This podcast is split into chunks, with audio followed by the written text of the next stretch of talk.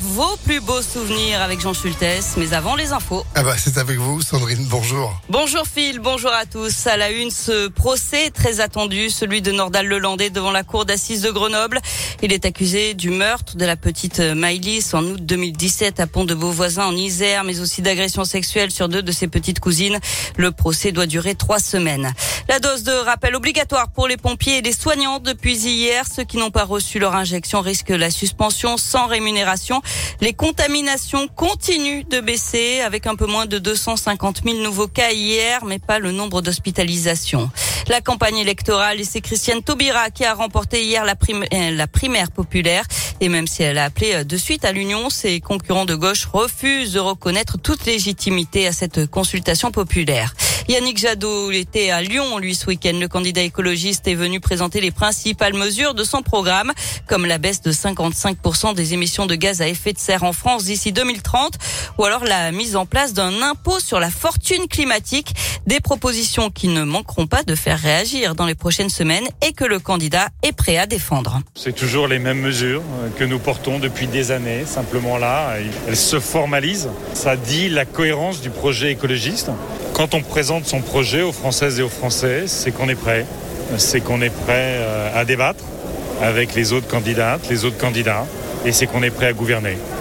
C'est ça le sens du projet des écologistes.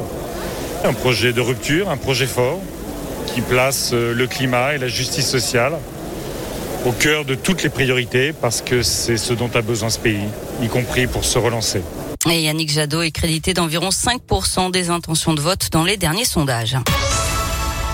Du sport avec euh, du foot et le retour de Ndombele à Lyon. L'OL devrait officialiser l'arrivée du milieu de terrain qui avait été vendu il y a deux ans et demi à Tottenham. Ce serait euh, via un prêt jusqu'en juin pour pallier le départ de Bruno Guimaraes, vendu hier pour 50 millions d'euros à Newcastle.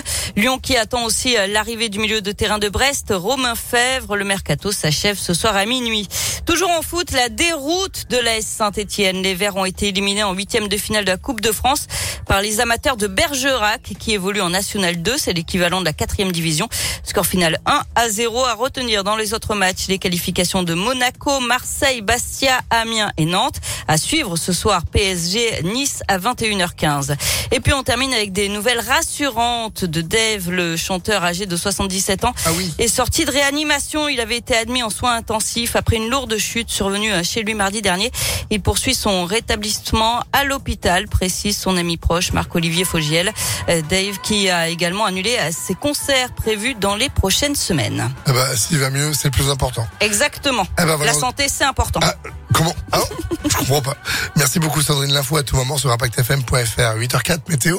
Et oui, la météo. Eh ben, on y va.